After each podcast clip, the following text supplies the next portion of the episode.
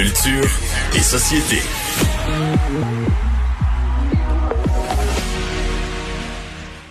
Anaïs, bonjour. Bonjour, messieurs. Et maintenant, il n'y a pas seulement les, réseaux de, télé qui font des lancements de programmation, mais euh, les, les services sur demande aussi. Ben oui, on est rendu là. Donc, Club Illico, ce matin, faisait une conférence de presse pour dévoiler euh, les nouvelles émissions, nouveaux films, euh, nouveaux concepts, en fait, que nous allons pouvoir découvrir euh, dans les prochaines semaines. Et bon, tout d'abord, si vous êtes amateur de documentaires, il y a demain le dernier Felkisque qui débarque sur Club Illico, qui va traiter du meurtre non résolu de Mario Bachan. Pour ceux, et je vous dis, là, c'est vraiment, là, on, on, ratisse large et c'est ce que j'aime de l'offre. Je vous dirais, là, pour cet hiver, Supernaturel Histoire de vin. Alors ça, ça débarque, messieurs, sur Club Illico le 12 novembre prochain. C'est Magali Lépine Blondeau qui va partir, euh, qui part à la recherche, en fait, des meilleurs vignerons en Amérique et en Europe. Alors ça, c'est deux des documentaires vraiment qui sont attendus. Au niveau des films, maintenant, les prochains longs métrages de Monia Chokri, de Yann Glenn, Guillaume Lambert et de Mariana Mazza seront, euh, vont débarquer sur Club Illico après leur diffusion en salle. Bon, là, c'est sûr, avec les annonces qu'on a connues euh, cette semaine, euh, j'ai hâte de voir quand est-ce que ces films-là vont sortir en salle, en espérant qu'on puisse retourner au cinéma sous peu. Mais du moins, sachez qu'après avoir eu une vie en salle, ces films-là vont débarquer sur Club Illico. Et là, moi, j'étais curieux, je me dis un film de Mariana Mazza. Donc, c'est le film Maria. C'est Mariana Mazza qui va tenir le rôle titre. Et ce sera l'histoire, en fait, d'une jeune femme dont la mère est condamnée par un cancer et qui décide de devenir enseignante. Donc, on n'est vraiment pas euh, dans l'univers de Mariana Mazza. Est-ce que ça vous parle? Moi, on n'est pas dans l'humour euh, osé, là. On est dans d'autres choses. Là. On est complètement ailleurs. J'ai hâte de voir ça, honnêtement. Mariana, qu'on a vu quand même euh, faire des apparitions ici et là dans quelques films, notamment dans Bon Code Bad Cop, mais c'est toujours avec une touche d'humour. Donc là, peut-être qu'on va découvrir vraiment un autre côté d'elle. Il y a aussi Niagara, nouveau film de Guillaume Lambert sur un trio de frères dans la cinquantaine qui vont se réunir après la mort de leur père. Ça, la distribution n'a pas encore été annoncée. Et je vous dirais que sur Club Lico, les noms Guillaume Lambert et Florence Lompré vont revenir à maintes reprises. Eux qui ont travaillé ensemble sur euh, Like Moi, qui termine officiellement cette année. Et les deux reviennent cette fois-ci comme co-scénaristes de la série Audrey s'est réveillée. Et ça, c'est l'histoire d'une jeune femme qui a été, euh, qui a eu un accident, qui a passé 15 ans dans le coma et elle se réveille 15 ans plus tard.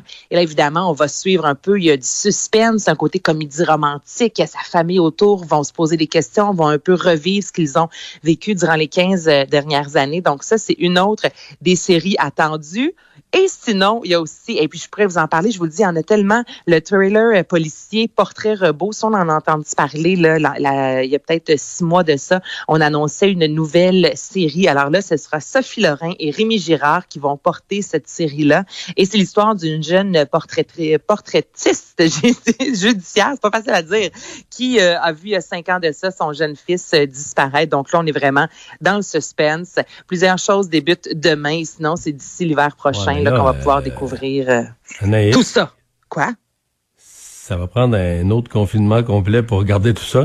On manquait de temps. Ben j'avais peur, j'étais comme, où est-ce que ça va? Je pense qu'on va avoir ben, le temps, Mario, là.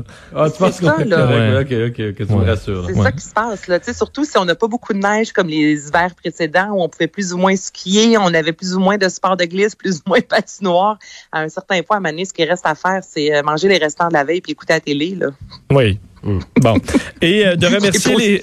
Et c'est important aussi de remercier le personnel de la santé oui, je vous fais. Euh, j'ai reçu ça aujourd'hui. Je trouve que c'est vraiment une super de belle initiative. En fait, il y a cinq grandes fondations hospitalières de Montréal, Laval et la Montérégie qui euh, ont décidé de travailler ensemble, notamment avec le Cirque Héloïse et avec une trentaine de personnalités au Québec pour remercier euh, les gens qui travaillent, oui, dans le domaine de la santé, mais souvent des gens qui travaillent dans l'ombre. Notamment, il y a un certain Danny Aubry qui, lui, est technicien chimique. Puis je veux dire, jamais on parle de technicien chimique. Mais là, on a décidé de remercier Danny. Et justement, euh, Yvon Deschamps qui lui a dit un beau mot à l'écran. Donc, il y a une trentaine de capsules. Euh, Laurent Duvernay-Tardif, Mélissa Bédard, Marie-Mé ou encore Bruno Blanchet qui, lui, a remercié une Catherine qui travaille dans le milieu administratif. Elle est en charge, en fait, du euh, volet hospitalisation pour gérer la pandémie.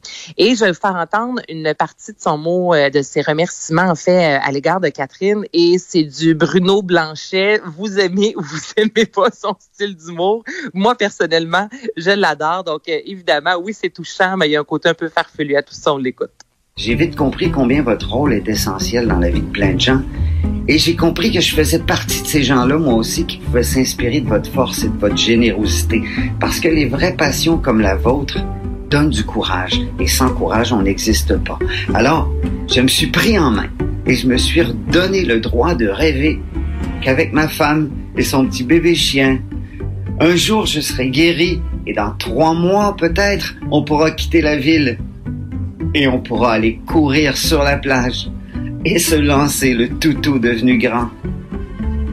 Puis je me suis mis à rêver qu'un jour la pandémie sera derrière nous grâce à des professionnels passionnés comme vous et on pourra enfin voyager et je pourrai revoir mon petit-fils et mon fils que je n'ai pas vu depuis Noël passé. Alors Catherine, au nom de tous ceux que vous inspirez, que vous sauvez à chaque jour, je voudrais dire merci. Donc, il y a plusieurs capsules comme ça. Vous allez faire un tour sur arc-en-ciel.com ou encore sur la page dans son Facebook. Cas, dans son cas, voyager, c'est du sérieux quand Ah même. Oui, oui, oui. c'est du sérieux avec un gros, gros S, mais voyager, là, une fois avec la COVID, le confinement, justement, tu sais, à la fin, quand même, le côté touchant qui dit qu'il n'a pas, qu'il qu'il a pas revu son monde depuis fort longtemps, là. Oui, non, dans son cas, effectivement, euh, c'était c'était une vie à parcourir le monde. Avec là, il doit trouver ça dur d'être euh, d'être confiné. Et le père de Mafalda euh, qui nous a quittés. Ouais, le dessinateur argentin euh, Kino, de son vrai nom Joaquin Salvador, est décédé à l'âge de 88 ans. Lui qui était vraiment le père de l'héroïne Mafalda, tu sais, cette euh, jeune femme-là qui avait comme joué un globe trotteur, qui critiquait la société, qui presque détestait par moments les adultes, elle posait plein de questions, était constamment euh, révoltée. Euh, cette Mafalda qui, cette année, célèbre son 56e anniversaire. Et en fait, elle a existé vraiment de 1964 à 1973. Et j'ai trouvé ça assez particulier comment Mafalda est née. Donc, à la base, là, c'est une compagnie, messieurs, d'aspirateurs et de robots de cuisine Mansfield qui ont euh, commandé à Kino. Ils ont demandé de créer un personnage. Et là, c'est pour ça qu'elle a des gros, gros cheveux, très laids presque. On voulait vraiment aller dans l'humour. Donc, ils ont fait une publicité qui finalement a jamais été publiée. Mais la femme de Kino, jusqu'en 64, donc ça a pris quatre ans à le convaincre, disant, je pense que tu tiens de quoi, tu devrais la commercialiser, continue à dessiner, continue à exploiter Mafalda. Et finalement, il nous l'a fait découvrir et ça a été un immense euh, succès planétaire. Il y a aussi l'exposition euh, en voyage avec Mafalda qui a arrêté notamment il y a quelques années aux alentours de 2011 à Chicoutimi. Il y a eu les dessins animés. Donc, euh, ben, c'est une perte pour euh, évidemment le monde de la BD parce que Mafalda, ça a vraiment été marquant. Et Vanessa Pilon, qu'on voyait moins depuis quelques temps et qui va boire. Qui va boire, qui va boire plein de bonnes choses. Donc, on nous a annoncé il y a quelques mois de ça que Vanessa allait revenir pour piloter une nouvelle émission et là, on a eu plus de détails. Allons boire ailleurs, émission qui sera proposée chez TV5 sur UniTV qui débarque le 16 octobre prochain. Ce sera 13 épisodes de 48 minutes et j'aime tellement ce qu'elle a écrit sur les médias sociaux. Ça donne le ton. On voit ce qu'on va découvrir dans cette émission-là. Elle a écrit, j'ai préparé du lait de soya en plein milieu de la nuit au Cambodge, pris le thé dans un camp de réfugiés en Grèce et j'ai eu de puissantes hallucinations grâce à l'ayahuasca, j'espère que je le dis bien, au Brésil.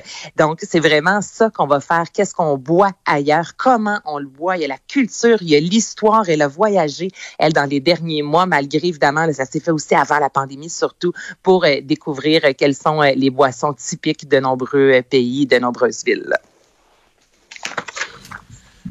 Mais merci beaucoup, Anaïs. Ben, ça me fait plaisir, messieurs. Bonne journée. À demain. On s'arrête pour la pause.